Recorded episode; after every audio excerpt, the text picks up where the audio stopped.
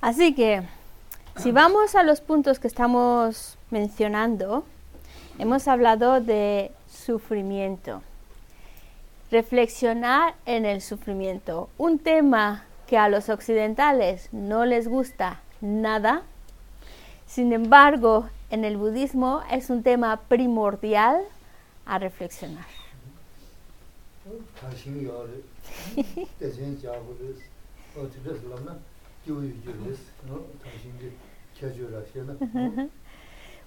Eso sí, si hablamos de temas de tierras puras, el gran gozo y la posibilidad, y las describimos, esas tierras puras, ay, qué bonito nacer ahí y demás. Eso sí que les gusta.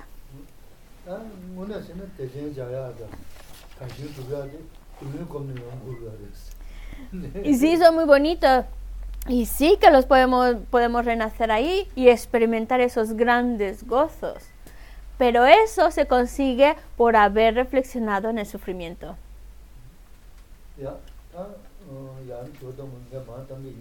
Bueno.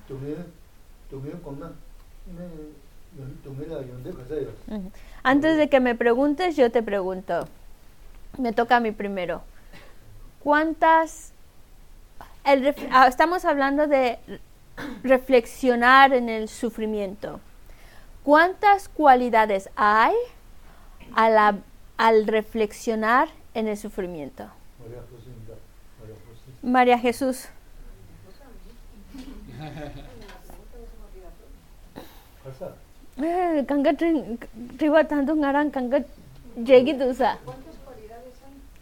Cuando tú piensas en el sufrimiento y reflexionas, ¿cuántas cualidades hay de haber hecho esa reflexión en el sufrimiento?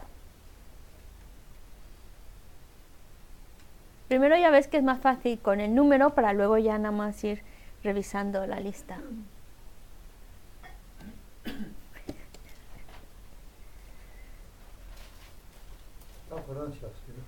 ¿Pedro? No. Sí. ¿Cuál? Ay, estaba ayudando. ¿Cuántos? Sí, son cinco. Ahora revisemos la lista. ¿Cuáles son?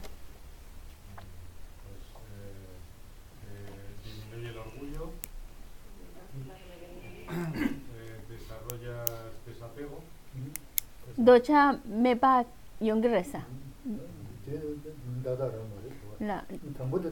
Bueno, el, segundo no está el número, el nombre no es apropiado. A lo mejor si, si se explica quedaría mejor. El primero sí, el contemplar el sufrimiento nos ayuda a disminuir el orgullo. El segundo nos ayuda a, a evitar crear negatividad.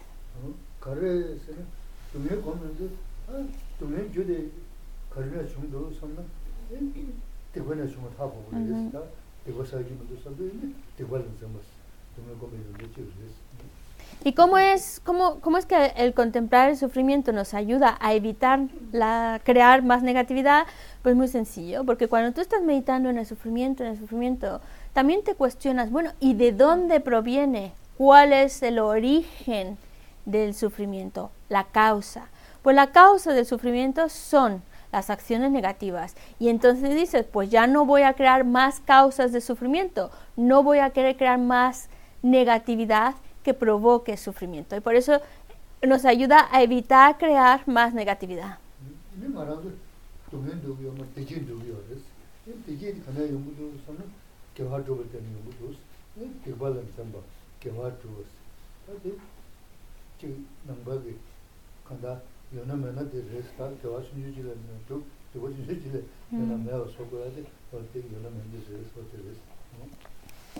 Y eso nos lleva al siguiente, porque no queremos sufrir.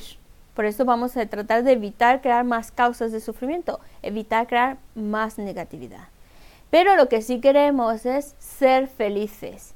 Y te cuestionas, bueno, esa felicidad, ¿de dónde proviene? ¿Qué la origina? Las acciones virtuosas.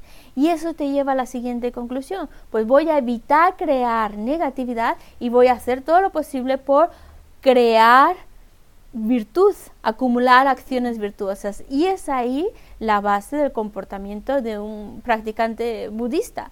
Evitar crear acciones negativas y cultivar acciones virtuosas. Y cuando decimos esto es incluso la más pequeñita de la virtud, que no se nos escape hacerla, como también la más pequeñita de las negatividades, no cometerla.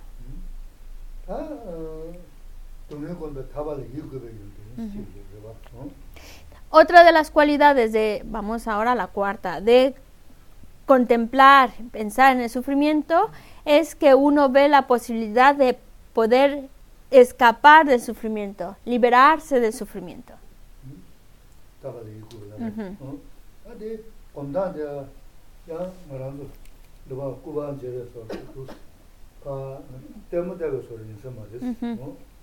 Porque significa que cuando nosotros vemos todas estas imágenes, no es simplemente como una imagen más que estamos viendo.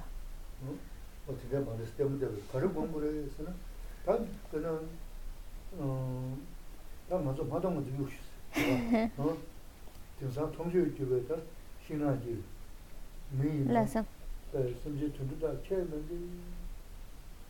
그 이마대는 즉 신고 와들을 주는 무슨 그래도 간다. 즉 처만 주고 가면 됩니다. 라마도 쉬고 타는 거. 네. 어 돈소라. 근데 소소라. 근데 영화도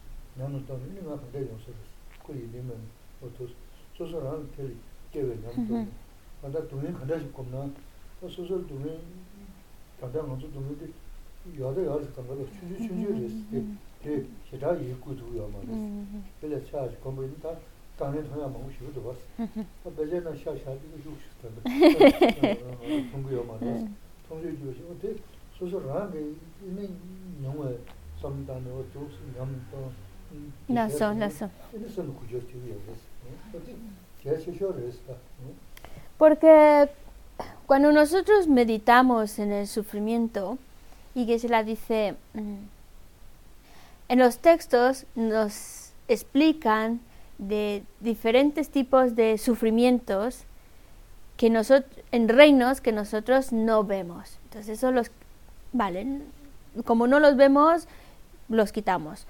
Pero si hay muchos otros tipos de sufrimiento que sí vemos, que los vemos a través del televisor o a través de, del Internet vemos cómo hay personas que están pasando realmente por situaciones muy difíciles.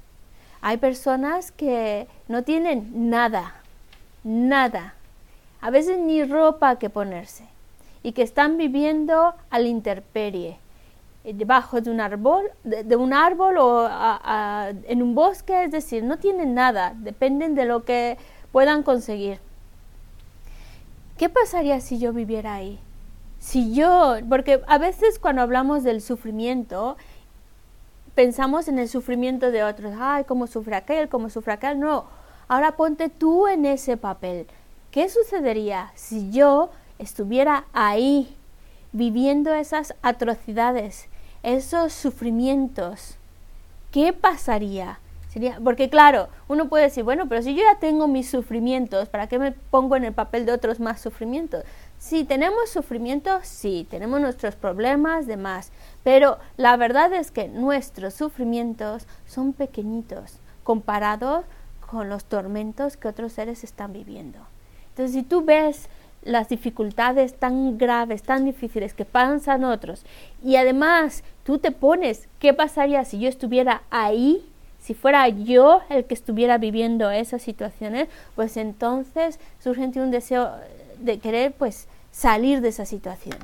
Pues de eso se trata. En las escrituras nos hablan de los sufrimientos de distintos reinos, que mejor ni hablar de ellos porque uno dice, pues como no los veo, pues me cuesta trabajo creerlos, vale, no, no hablemos de ello, pero sí por lo menos de los sufrimientos que sí vemos y que si nosotros estuviéramos ahí, cómo estaríamos.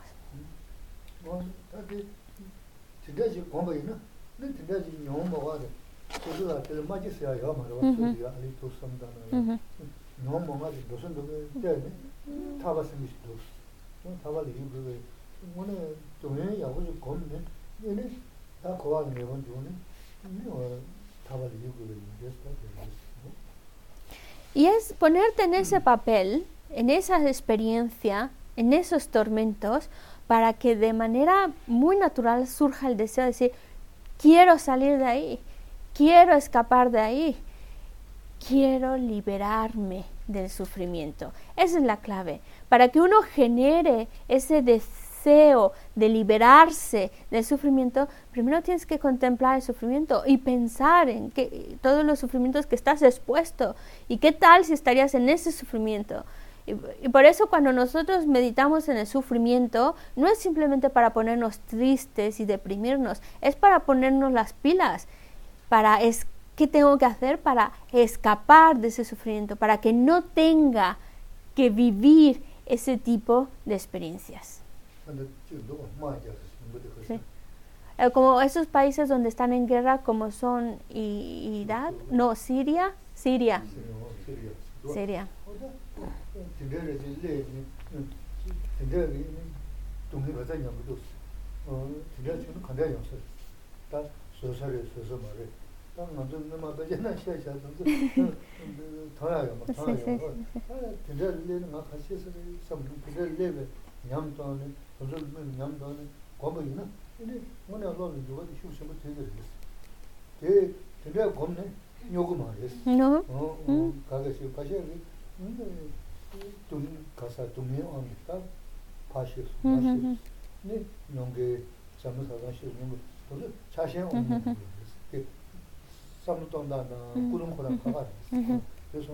gō mā yī na chā shiā wā mē O un país como Siria, que también lo sacan en la, en la tele, y los sufrimientos que están padeciendo. Ahora me toca a mí ponerlos tristes. Entonces, ¿qué pasaría si yo, y, y esa es la, la, la contemplación, la meditación es yo, si estuviera ahí metido, en Siria, con todo ese peligro, con todo ese bombardeo, con todas esas atrocidades que se están cometiendo ahí. Yo, ¿cómo podría aguantar esa situación? Es insoportable. Llega un momento que incluso imaginarte tú ahí se vuelve insoportable, pero es muy bueno, porque entonces dice, tengo que salir, tengo que escapar. Ya tu mente le entra un, como un empujón muy fuerte de querer salir del sufrimiento, escapar del sufrimiento. No es que por estar meditando o pensando en el sufrimiento, en tu sufrimiento, si yo estuviera ahí, ¿cómo estaría? No es, no es una contemplación que te va a llevar a la locura, ¿Por qué lo dice? Porque muchas veces hay personas que se les presenta en la vida muchas situaciones difíciles de sufrimiento, que si se le muere el padre, la madre, los hijos, el marido, no sé qué, y claro, están, se, se vuelven incluso hasta, enloquecen de tanto sufrimiento, se les va la cabeza. Pero no es lo mismo, no es lo mismo que esta meditación en sufrimiento, porque para empezar, la motivación es distinta. Para empezar, la, la, visión con la cual estás contemplando el sufrimiento es distinta. No es decir, ay, qué mal estoy, se me viene todo encima. Y claro, ahí es cuando ya te, te, sientes que te hundes y, y entras en un estado de, de, depresión y de locura. Pero ese no es el caso. Es el caso de ser más mm, activo, de decir, si yo estuviera ahí, ¿cómo me encontraría? ¿Cómo estaría sufriendo? Entonces no quiero, no quiero estar en esa situación, no quiero verme envuelto en, experiencias así. Tengo que liberarme. Y ese es esa es la cuestión. Es una mente, gracias a pensar en el sufrimiento, que te empuja, que te lleva a buscar la salida.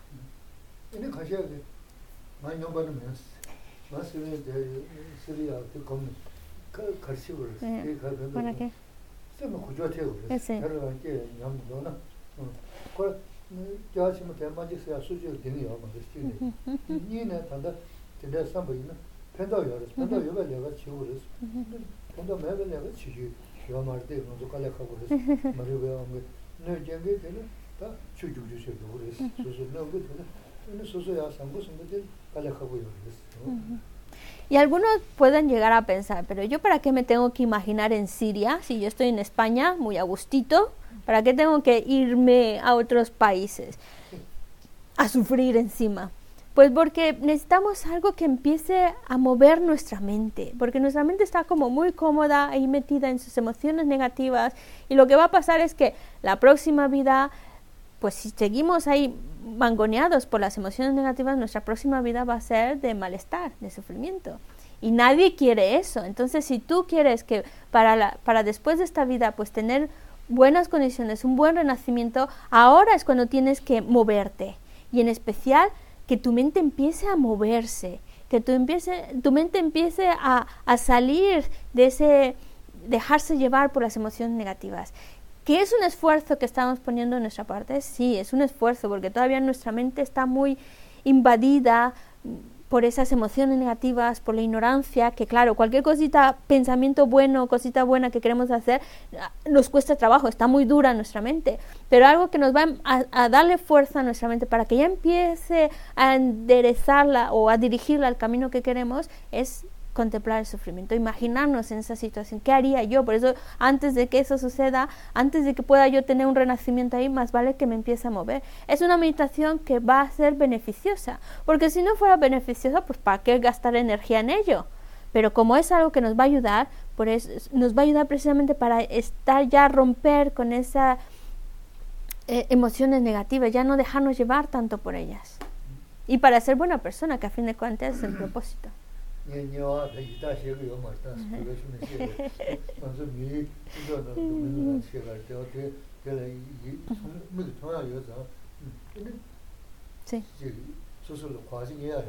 Sam da ne dice si si yo me deja fuera más eh, la enseñanza fuera un poco más de acuerdo a las, a las escrituras estaría hablando de los sufrimientos de los reinos inferiores, sufrimiento de los espíritus hambrientos o el sufrimiento de los infiernos. Pero no estoy hablando de eso, porque cuando nosotros no lo vemos, pues claro, nos cuesta trabajo imaginarlo.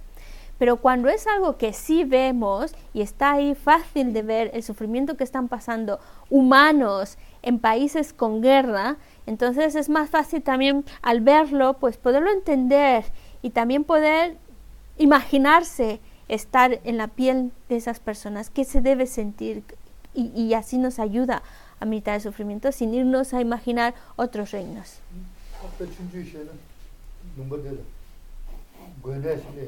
Ah, sí.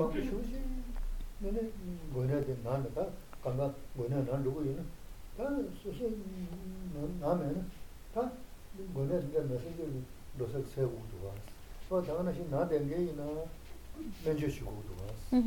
O tēn tēn rēs tā, mā tū nā bā rēs, tā mēnchū shī gu yā rēs. Mēnchū shī tā tēnā jī sēm tēnā shī nā jā rā, nē tā sāmbō shō rā yā, sō nā mā jā sā tēnā mā jā rā tā gu yā mā rēs. sēm tē tō gu yā gu shū shī yā rā, tā tē yam tā tē tē kī. Kā rā tē nyō mō tē ngā sō tō bō. Es, o si queremos imaginarlo de otra manera, para que podamos entender cuál es esa mente de buscar salida, buscar una solución. Imaginen que aquí, en este lugar, de repente surgiera una enfermedad extremadamente contagiosa, contagiosísima, y que además es mortal, y que la muerte que está provocando es eh, súper desagradable.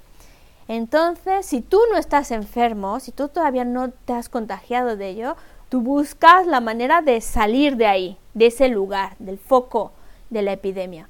Y si tú estás ya contagiado, ¿qué haces? Pues buscas la manera de recibir el tratamiento que te ayude a curarte de esa enfermedad, ¿vale? Es decir, te mueves.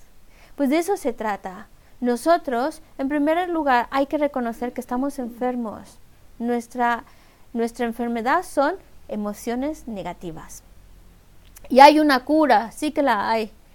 Y, y, es moverse para, para recibir ese tratamiento y llevar a cabo ese tratamiento que nos cure de esas emociones negativas. Porque mm, nosotros, y, ¿por qué es nuestra enfermedad? Porque como dice Geshe-la, nuestros viejos amigos son las emociones negativas que nos han acompañado desde hace mucho tiempo y por lo tanto quitarnos de ellas no es tan fácil. Desde que nos levantamos a que nos acostamos están ahí, están ahí todo el rato. Ahora es reconocerlas para empezar ya a curarnos de ellas. Pero es difícil, dificilísimo quitárnosla, porque son nuestros viejos amigos. Estamos en el cuarto, ¿vale? Pasamos al quinto, que es facilísimo.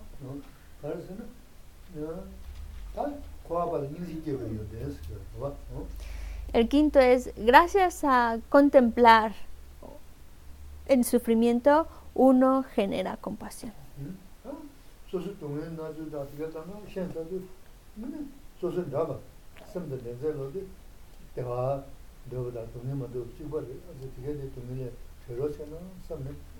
인지 쓰기도 동네 건너 연구를 미셔 동네 망고 인지 쓰야 되야 요 말레스 인지 쓰기도 맞이 나는 내내 어 사삼 써야 돼요 요.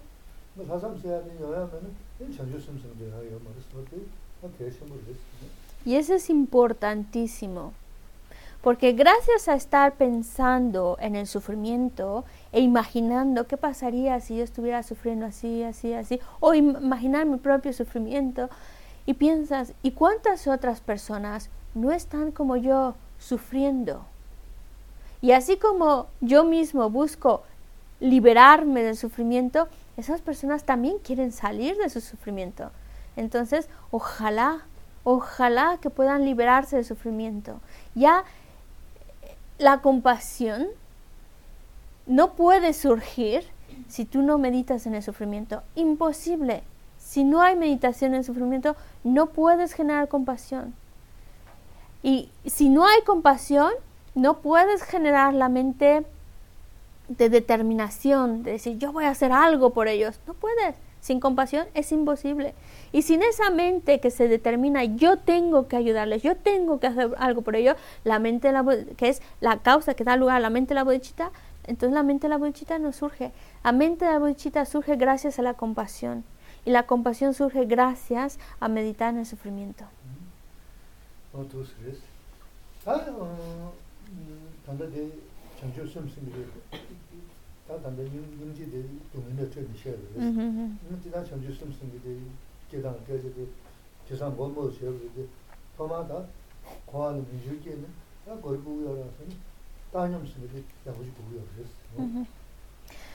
Bueno, ahora ya nos estamos acercando a la mente de la bodichita. Entonces, la mente de la bodichita, como ya mencionó, surge de la compasión, de ese deseo de liberar, que los seres se liberen del sufrimiento, de liberar a los seres del sufrimiento.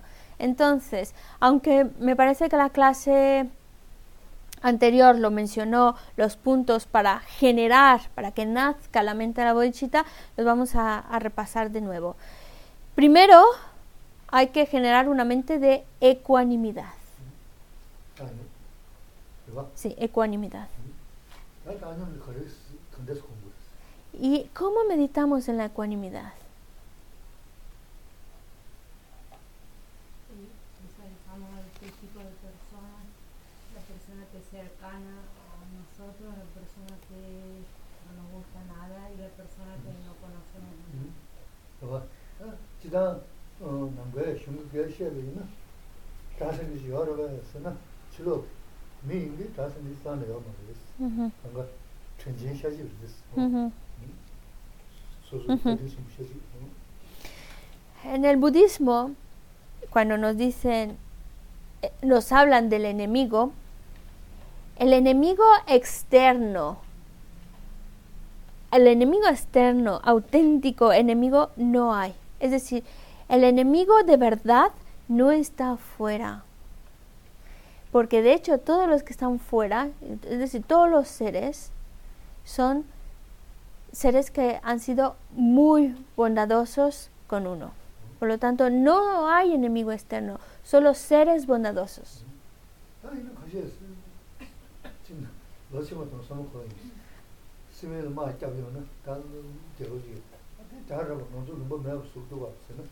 Y la, la, la gente joven, que son muy listas, probablemente empiezan a, ahí a pensar cosas y, y refutar esta idea. Decir, a ver, si por ejemplo en España, que es donde estamos ahora, alguien mm, nos quiere invadir y, y, vienen y empiezan a provocar guerra, quieren destruir nuestro país, nuestra sociedad. Eso sería el enemigo, ¿no? Entonces diríamos, deberíamos enfadarnos con ellos porque ese es el enemigo, nos quiere destruir, quiere destruir nuestro país. Son mi enemigo, son nuestro enemigo. Pero entonces, ¿por qué no son enemigos? Esos soldados, imagínate incluso los soldados que están aquí, que están invadiendo, que están queriendo destruir el país, ¿por qué no son enemigos? Porque actúan a través de unas causas y unos engaños que ellos mismos han generado. Suso nyomon wanki, tindres ducha chegi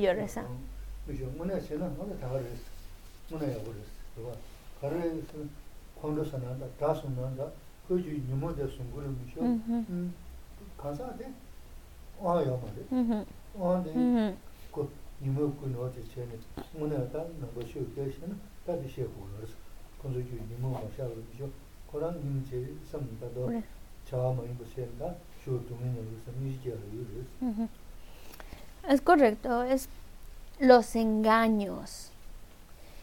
Esa, um, esos soldados no son el enemigo, porque ellos están siendo manipulados por sus propios engaños, por sus propias emociones negativas. Es como si esas emociones negativas estuvieran controlándolos y dominándolos para que hicieran ese tipo de, acciones. Entonces, en lugar de sentir enfado por el soldado, es sentir enfado por esas emociones negativas que están dominando a esas personas y que eso está provocando que ellos cometan un montón de atrocidades que luego van a experimentar los resultados de esas acciones y que en realidad nos debería de llevar a pensar pobrecitos, pobres y a generar compasión por ellos que están siendo controlados por los engaños.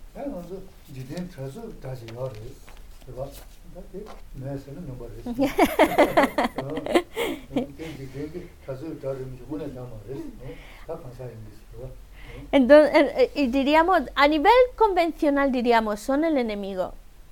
Porque dicen, si decimos, son, no son el enemigo, va a decir, esta persona está más loca que loca. Está ahí invadiendo el país, los soldados, si no son el enemigo. A ver, a nivel convencional sí llamamos a enemigo, pero en realidad la persona como tal, la persona como tal no es enemigo, es esas eh, emociones negativas que los están manipulando, ese es el enemigo.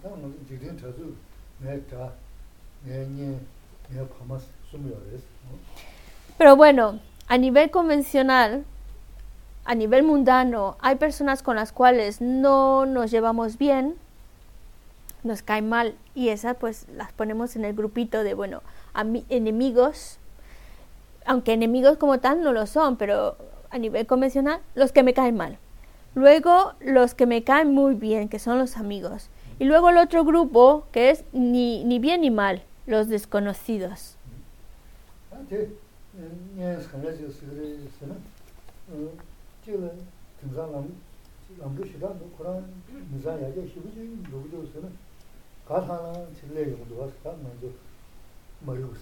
Mm. A lo que llamamos amigos o seres cercanos son aquellos que, que su camino va muy similar a nuestro, que hay mucha armonía, que, que, al estar en su compañía nos sentimos muy, muy contentos. Pero eh, eso también es por la fuerza de la ignorancia.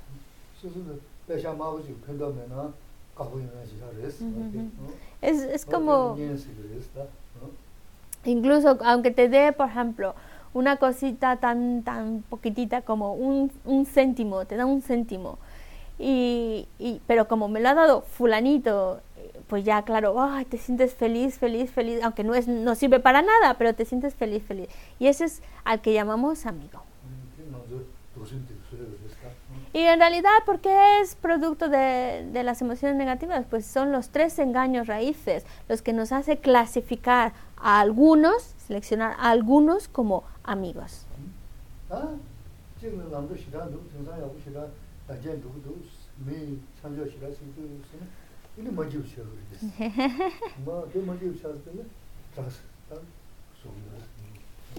Y aquella persona que a lo mejor vemos que va, le va muy bien las cosas, mejor que a nosotros, que le, le, va de maravilla, está consiguiendo lo que a nosotros nos gustaría conseguir. Y claro, empezamos a, nos empieza a molestar el hecho de que a ese sí le vaya bien y a mí no, pues ya ahí ya lo estamos metiendo en el grupito de enemigos, los que me caen mal.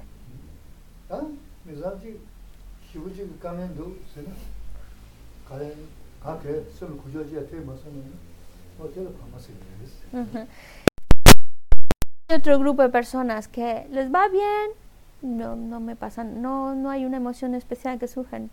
Les va fatal, tampoco hay una sensación especial que me, surja. Pues bueno, esas están, ese tipo de personas están en el grupito de los extraños, ni, ni, ni bien ni mal. No me producen ninguna emoción.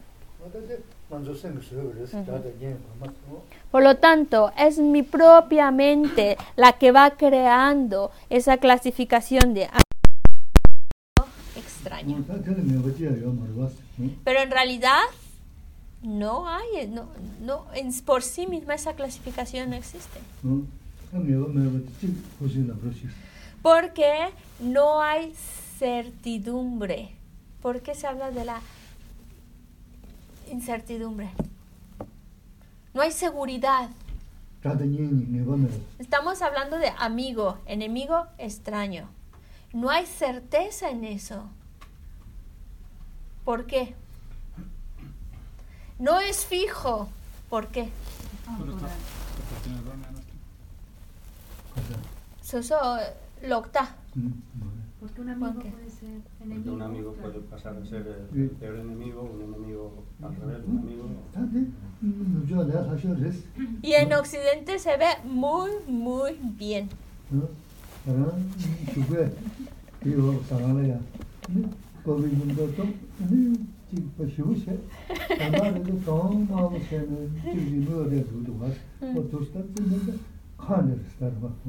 Se ve muy bien en Occidente, lo dice porque como nos expresamos más nuestras emociones, dice, a veces ves en, el bar por las mañanas desayunando juntitos, tomándose una taza de café con muchos cariñitos, pero luego, luego por la noche la cara roja, molestos, no se pueden ni ver. Y son las mismas dos personas en el mismo día.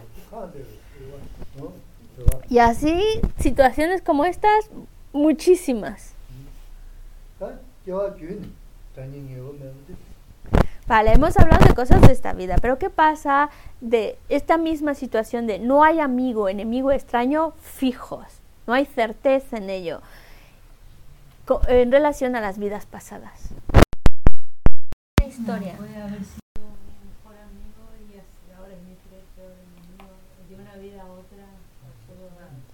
sengomar ngan so trouble yaksho tanda nge ra duksho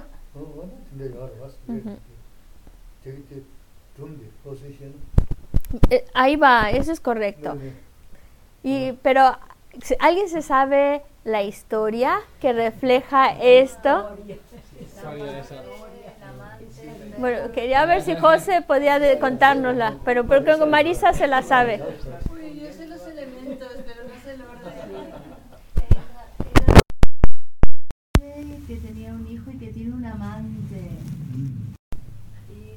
Así que no te sabes el orden ya. hay un perro y un Ki, ki, ña, ama, pugu, kyoga.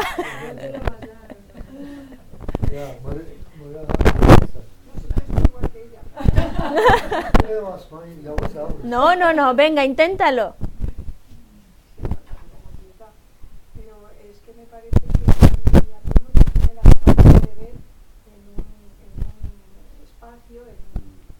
un sitio, eh, cómo han renacido cada uno de, de los personajes en los que el que había sido, no sé, el amante de la madre, o el que había matado al marido, la, la madre lo estaba vacunando, el, el, que había sido luego era un perro que se estaba comiendo al padre que era un pez. Uy, ya me revolví. Era el hijo la... No, no, no.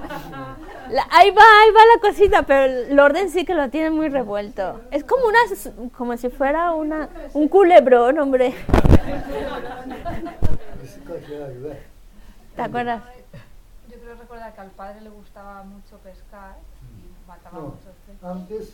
Antes, antes. Primero, primero.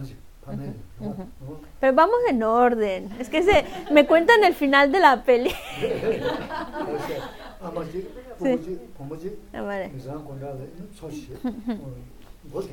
Vamos a empezar desde el principio para que nos enteremos todo del dramón. Entonces, hay un papá y una mamá que tienen una hija. Esta familia vive cerca de un lago.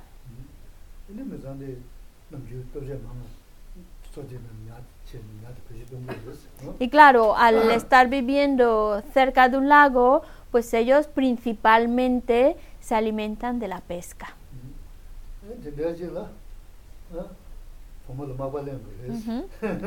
Ya luego la, la chica, la hija, crece y pues se casa. Sí.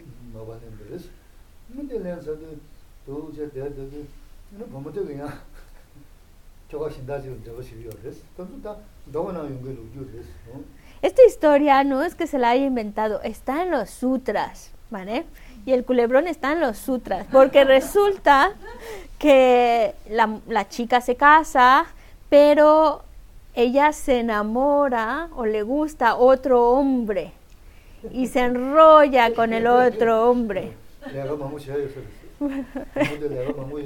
Pero la chica estaba muy ocupada.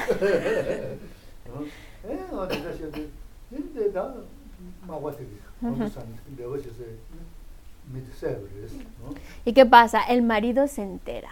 Se entera que le están poniendo los cuernos, se enfada muchísimo, va en busca del amante y lo mata.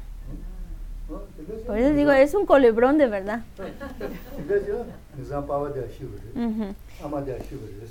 Vale, ya em, para entonces, pues lo mata y luego pues vienen las desgracias. Resulta que el papá de, de la chica también muere, la mamá también se muere.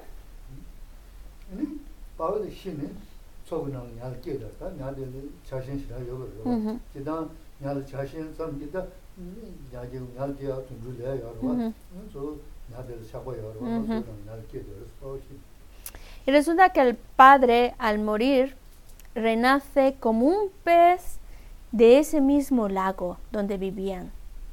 Y en realidad eh, eh, el padre era, el padre si renace como eh, animal es porque había creado las causas para renacer como un animal pero por el apego que tenía a ese lugar y a la pesca, justo renace como un pez en ese mismo lago donde él solía pescar.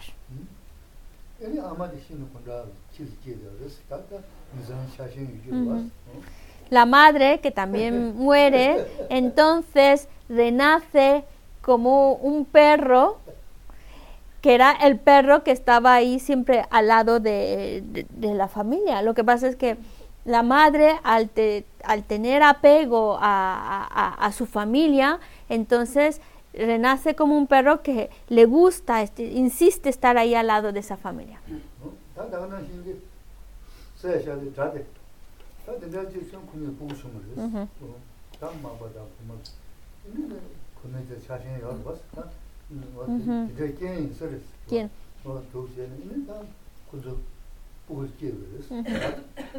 Resulta que el amante que lo mató el marido, eh, se bueno, lo mató, claro, se muere. Y luego la, la, chica y el marido pues se, se contentan y, y, tienen un hijo. Que resulta que el, el amante tenía las causas para renacer como humano, pero por el apego que le tenía a esa chica, renace como el hijo de la chica. Por eso es que decía Marisa, lo tienes al revés, si está el amante y el hijo vivos al mismo tiempo, pues algo está mal.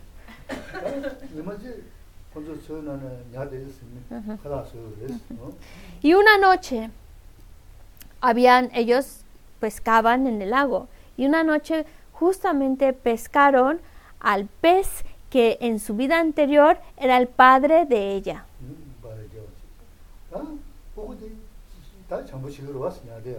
Y al niño que habían concebido, ella lo está con mucho cariño y cuidado, lo tiene en su regazo.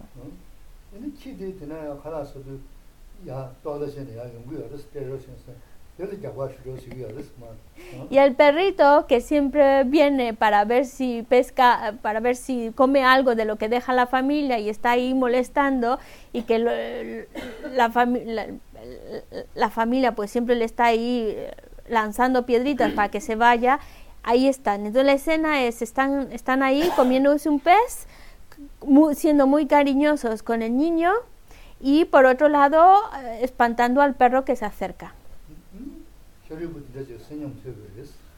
Y en ese momento está por ahí pasa Shariputra con su bol de mendigo que la costumbre era pasar por las familias para, para ver si recolectaba comida.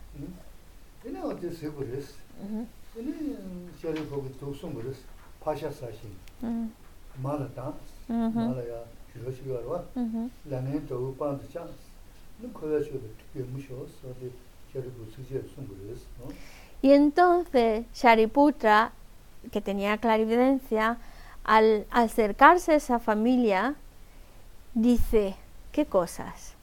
Al padre se lo están comiendo, a la mamá le están pegando para que se vaya, y al enemigo lo tratan con un cariño, el samsara de verdad es para echarse a reír.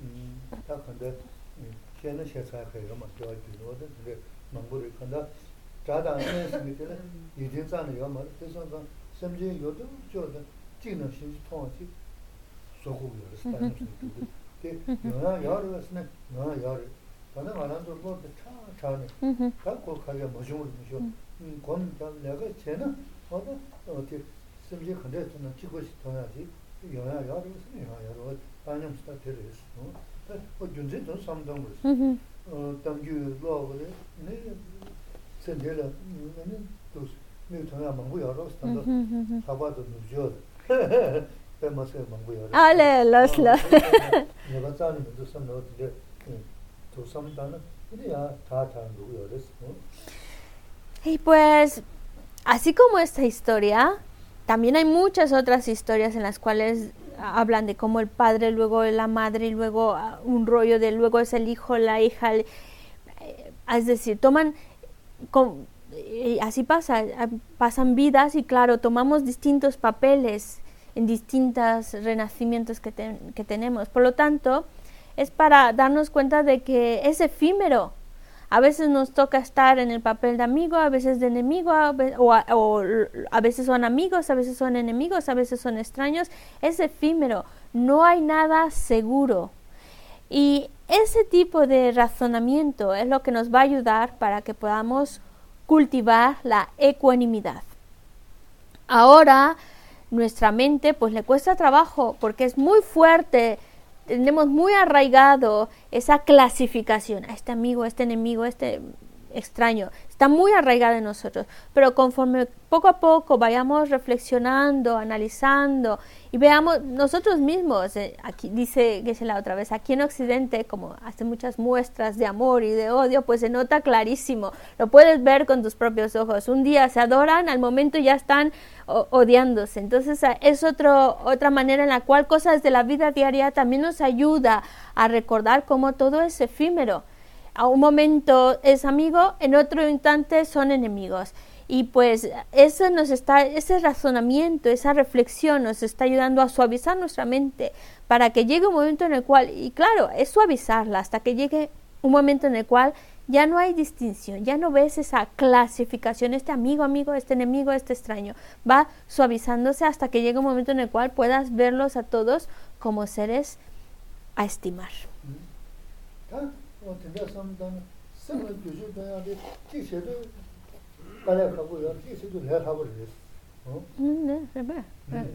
Por un lado, cuando hacemos esta cuando hacemos todas estas eh, reflexiones es para que nuestra mente empecemos como a moldearla eh, y, darle la forma que nosotros queremos. A veces es difícil, pero a veces es fácil.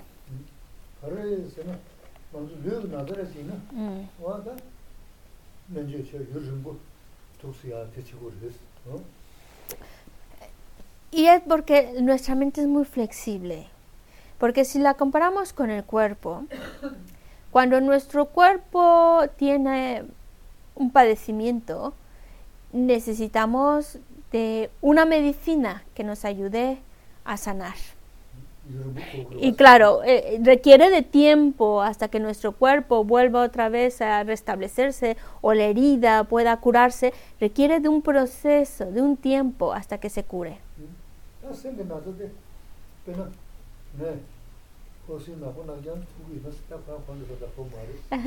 Pongo como ejemplo a José, porque sé que no se va a enfadar conmigo. Pero voy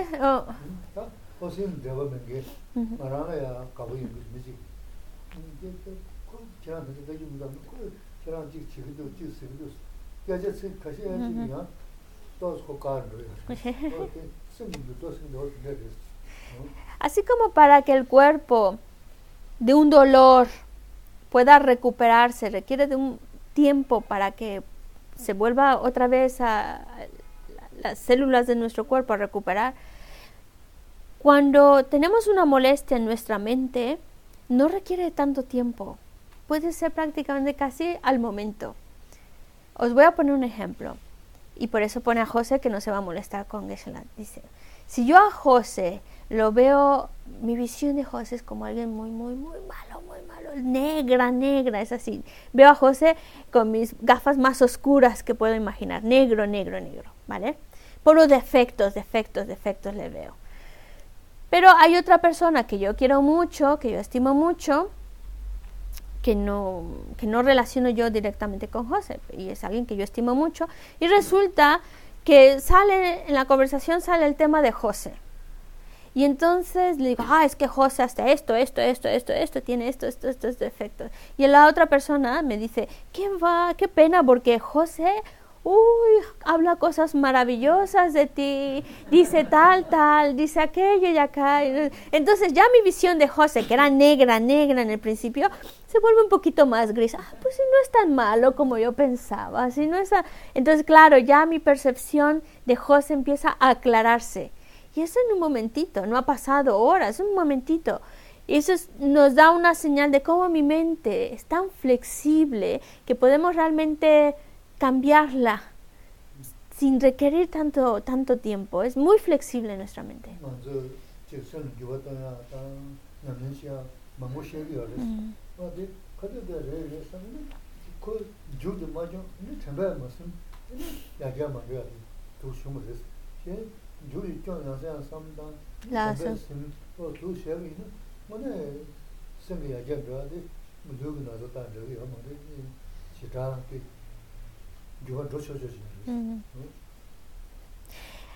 Es esa la, cualidad que tiene nuestra mente. Por eso cuando nosotros tratamos de transformar nuestras, nuestra mente, y cuando digo mente quiero decir nuestros pensamientos, eh, y para eso estamos practicando. Es un adiestramiento para darle, para que nuestra mente piense de manera distinta, enfocar mejor nuestros pensamientos. Entonces, para ello, pues necesitamos eh, eh, recordar todo aquello que debemos de generar, el tipo de pensamientos a generar, y poco a poco vamos cambiando, cambiando nuestra mente. Por eso se dice, entre más defectos ves entre más defectos ves algo, algo, algo, empiezas a generarle rechazo. Entonces, entre más defectos ves a las emociones negativas, más defectos, más, más, más defectos, más defectos, llega un momento en el cual empiezas a generar el rechazo a esas emociones negativas, ya no las quieres. Por eso es, esa transformación de nuestra mente puede ser más rápida que la que, la que puede tener nuestro cuerpo. Nuestro cuerpo es poquito a poquito, se va generando, va creciendo, va, en cambio la mente puede ser todavía más, más rápido esa transformación. 대세 좀 쉬워라 그랬으면 준주는 전부 미리 민구도네. 제나게 쉬고 쉬고야 뭐지? 쉬고 저부샤스는 이 잡아먹은 총도 안 된다면은 뭐지 없어야지. 쓰면 유발했어. 그래서 이제는 이 잡아요 이제 이제는 거래시야 돈 벌었어 무슨 누가 쓰는지 근데 뭐 쇼죠 이거 Y nuestra, nuestra mente en realidad es muy flexible, como dice el propio Shantideva en el Bodhisattva Charyavatara, dice, eh, al principio hay una persona que solo escuchar su nombre te produce miedo, pero luego te haces amiga de esa persona y si no está tomándose el té contigo, te pones triste, te falta algo, me falta esa persona. Es decir, este es un ejemplo para ver cómo nuestra mente es muy flexible. Y cómo la podemos cambiar. en este caso, a lo mejor ha cambiado debido al apego, pero es un buen ejemplo para ver cómo nuestra percepción, nuestros pensamientos hacia algo o, o hacia alguien pueden cambiar.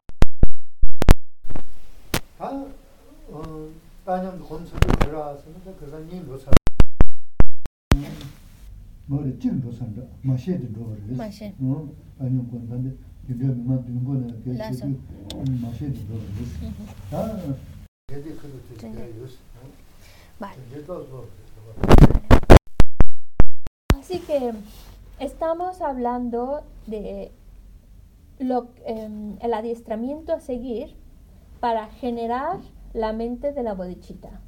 Y estamos hablando del método de siete puntos, causa y efecto. Para que este método funcione, tenemos que partir del estado de ecuanimidad, por eso Geshe-la nos ha explicado ahora. Partiendo ya de esa base de ecuanimidad, el primer paso a dar es reconocer que todos los seres han sido nuestras madres. Me, me, parece que ese tema ya lo hemos desarrollado. El segundo paso, recordar la bondad de la madre.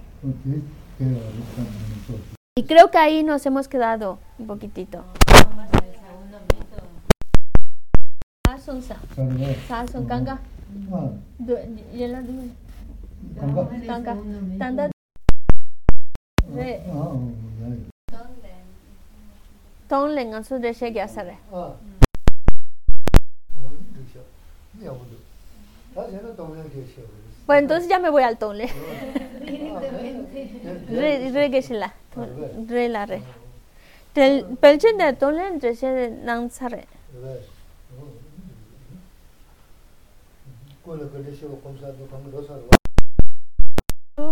¿Con con? Entonces, eh, si estamos ya en la parte de Tonlen, significa que ya hemos hablado de la bondad de todos los seres. Porque todos los seres han sido bondadosos. Sí. Hemos hablado de igualarnos uno con los demás. Y luego hemos hablado de los inconvenientes de la actitud Pero primero tuvo que haberse dado ese. Eh, eh, tanda de di di lama son de gran eh don lenki le le saresa ane di ngan so di hata min ting mi do da shen ji da shi shaba de se ya saresa 내가 군조 신기 정화 당 군조 신기 정화 다 군조 신기 정화 때 그도 돼 그래서 그래 군조 돈담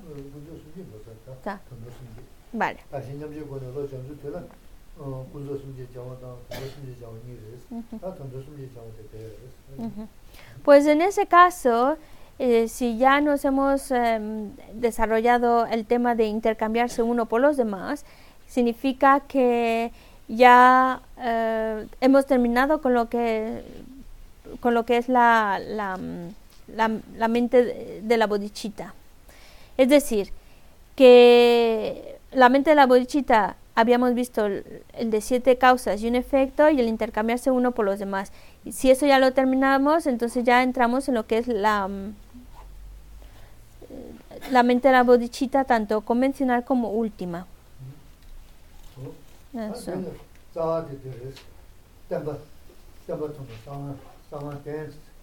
Sí. Entonces, eh, todo, a ver, me voy a ubicar más. Estamos en la parte de la bodichita. Y de la bodichita estaríamos ya en la parte de... Eh, un momentito. Tempato bene, sanwa ten...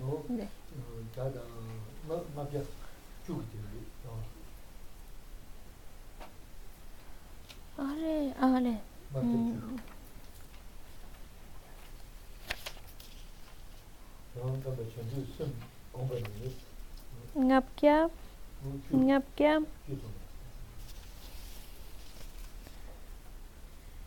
chuni rebe gesila ta di do samra ti ngaran ti di di di keblo la do mara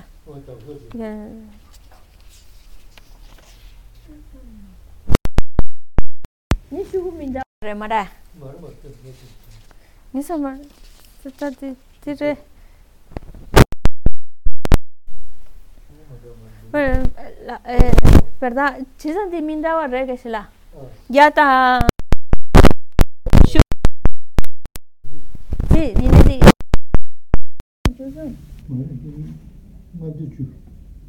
Ale, andi na polliti.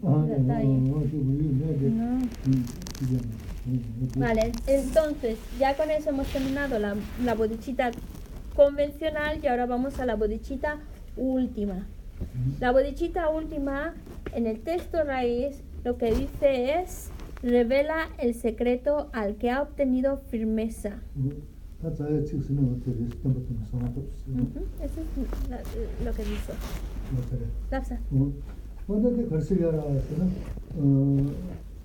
Tamba tonda sa tens, tida dile dile, tan de cojo para de son ya ni yo. 어, 그것이 뭐 하는 거 너무 신경 뭐 너무 있나? 이 담보 좀 있어. 이거는 좀 무슨 일이야. 음. 뭐다?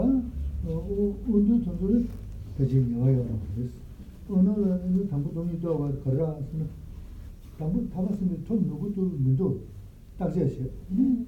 다 담보 토야 너 빈지스님도 뭐 이래 이제 빈지 과로 그러셔. 빈지 로바 임바 또 누구 돈이 더 오고 그래서. 나서. 음, 뭐 너무 쓰는데 타바 돈도 님을 돈이 또 오고 그래서 지나지 전주 숨기버도 돈이 또 오고 그래서. 아, 근데 순간 세수는 뭐 전주 숨데 뭐 야고지게 대 tēla tēmbu rēsū nā nā, inē tā jīnā tē dēyīn sā rēsū kārsū wā, tāndā tē tsī tē, nima chumdā mā chīnā umā rīngyū wē rū. Umā rāngyū bē rū. Kārā tēmbā tūm sāngā tēn sū tē, nirā, nirā sāng bōng bē kē inē, tōmbā tē tēmbu rēsū wā tē sī kī yōsā rēsū, nirā tā tē tīngyū wē sēn tā tā ngū yō mā rēsū, tā tē shēn wā rēsū wā. Kārā tē tenpa top ne. Sawa ten sikidwa sawa ten. No chesa mo mawa no san gombe sikidwa kane? uma rangyo ba gombe mani uma uma rangyo ba lusen legi yusares ah. kare sena tenpa top chanchu sen tenpa top sasana lao. Ime nyarana laso tongpa ni tongdo murungi tonzo sanya incho ta. Laso 는 어 때부터 전주선 때부터 사서는 라 이미 냐라 라서 동반이 또도 모르는 게 돈줄 사야 인초다 라서 세상 우메랑 교바 다와데 우메랑 교벨로 아마 쓰는 데도 진짜 뭐 마을 상공 무슨 데도 뭐 마을 쓰도 되면 되나 이는 거 너무 쉬운 게 아하 어허 된다 상고야 이는 동반이 통다도 뭐 시에 쉬고 쓰고 그거 좀 싸워도 Vale. No. Eh, entonces, en este punto, que textualmente dice en, el texto, revela el secreto al que ha obtenido firmeza. Y esto se refiere, mm, primero hay que entender que aquellos de un nivel de comprensión más elevado pueden eh, generar primero la vacuidad y por haber generado la visión de la vacuidad, llevarlos a generar la mente la bodichita. Por eso es un nivel más, niveles más avanzados. Primero la vacuidad y luego les lleva a la bodichita. En cambio, hay otros en los cuales, pues, primero tienen que haber pasado por, por ver ese proceso de que es posible eh, que hay, necesidad de liberar a los seres del sufrimiento, que necesito generar la mente la y luego generar la mente de la para que pueda alcanzar su objetivo, que es la bodidad, desarrollando la vacuidad. ¿Vale? Primero la bodichita y después la vacuidad. Y una vez, y dice, aquí cuando comienza diciendo, al que ha obtenido la firmeza, se refiere a aquel que, bueno, aquí que se la decía, es más bien desde el punto de vista de la Mayamika Svatántrica, que dice que em, una vez que ya tienes esa firmeza que se refiere a la mente de la bodichita, una vez que ya la tienes, entonces ya se puede revelar los secretos, ya se puede revelar la visión de la vacuidad de acuerdo al vehículo Mahayana porque hay que tener en cuenta que para esta escuela, pues la visión de la vacuidad que se va desarrollando en los oyentes, en el realizador solitario y en los bodhisattvas es de distinto nivel, es, diferente esa visión de la vacuidad. Por eso aquí cuando nos dicen, bueno, pues una vez que ya tiene firmeza en ello, entonces ya se le puede revelar lo secreto, quiere decir que ya se le puede revelar lo que es la visión de la vacuidad dentro del vehículo Mahayana. Sí.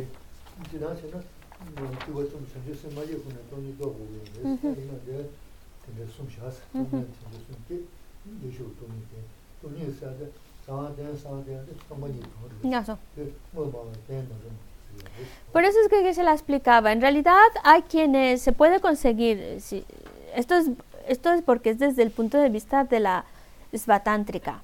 Pero en realidad uno puede, según el nivel de comprensión que se encuentre, hay quienes consiguen primero la visión de la vacuidad y posteriormente la mente de la bodichita.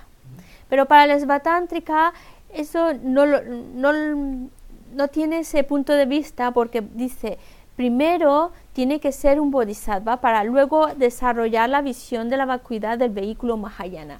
Entonces, para ellos, primero tiene que ser un bodhisattva, es decir, haber generado la bodhichita y posteriormente el nivel de vacuidad de acuerdo a ese vehículo. Por, esa razón, en el texto menciona al que ha obtenido la firmeza, es decir, al que ha tenido ya la mente de la bodhichita, entonces se le puede revelar los secretos. Y cuando hablan de revelar los secretos, se refiere a la visión de la vacuidad del vehículo Mahayana. ¿Ah? No.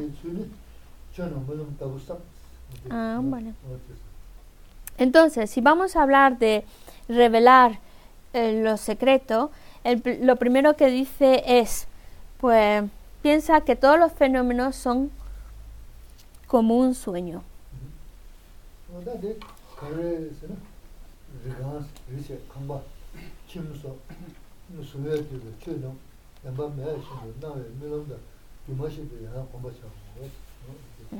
Y en el texto dice, es decir, cuando dice, eh, piensa que todos los fenómenos son como un sueño, significa que tanto la casa, las personas, las posesiones, todo aquello, todo aquello que nos rodea, no existe verdaderamente. Es como si fuera una apariencia aparecen de determinada manera, pero no existen verdaderamente. Son como un sueño, son como una ilusión. Medítalo así.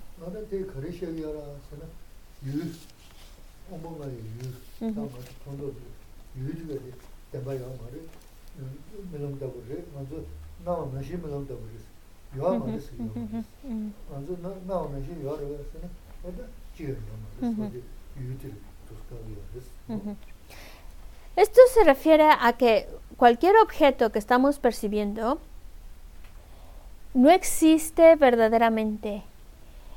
Aparece ante nosotros como si fuera un sueño. O, que la apariencia, más bien, que la apariencia que nosotros eh, tengamos de ellos es percibirlos como si fuera un sueño, como si fuera una ilusión.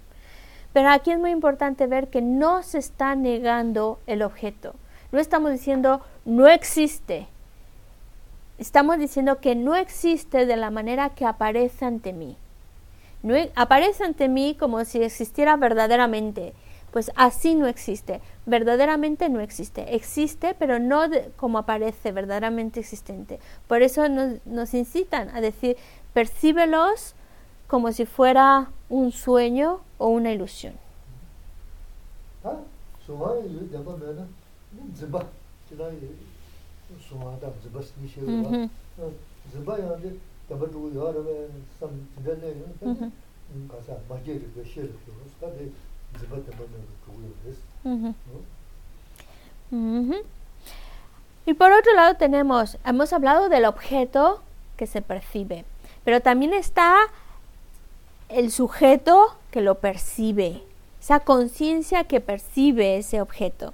Entonces ya hemos dicho que el objeto percibido no existe verdaderamente, pero la, el sujeto, esa conciencia que percibe, tampoco existe verdaderamente. Y, y, analiza, y por eso dice, analiza la naturaleza no creada de la mente. Es decir, que ni la propia mente, la conciencia existe verdaderamente. Sí. Pero esto se los voy a explicar después de comer, que ya es la hora. la. Así se la comen la, la comida con mucho más gusto, más apego. Pero bueno, vamos a aplicar lo que hemos aprendido. Cualquier cosa que coman, recuerden, es como si fuera un sueño, como si fuera una ilusión.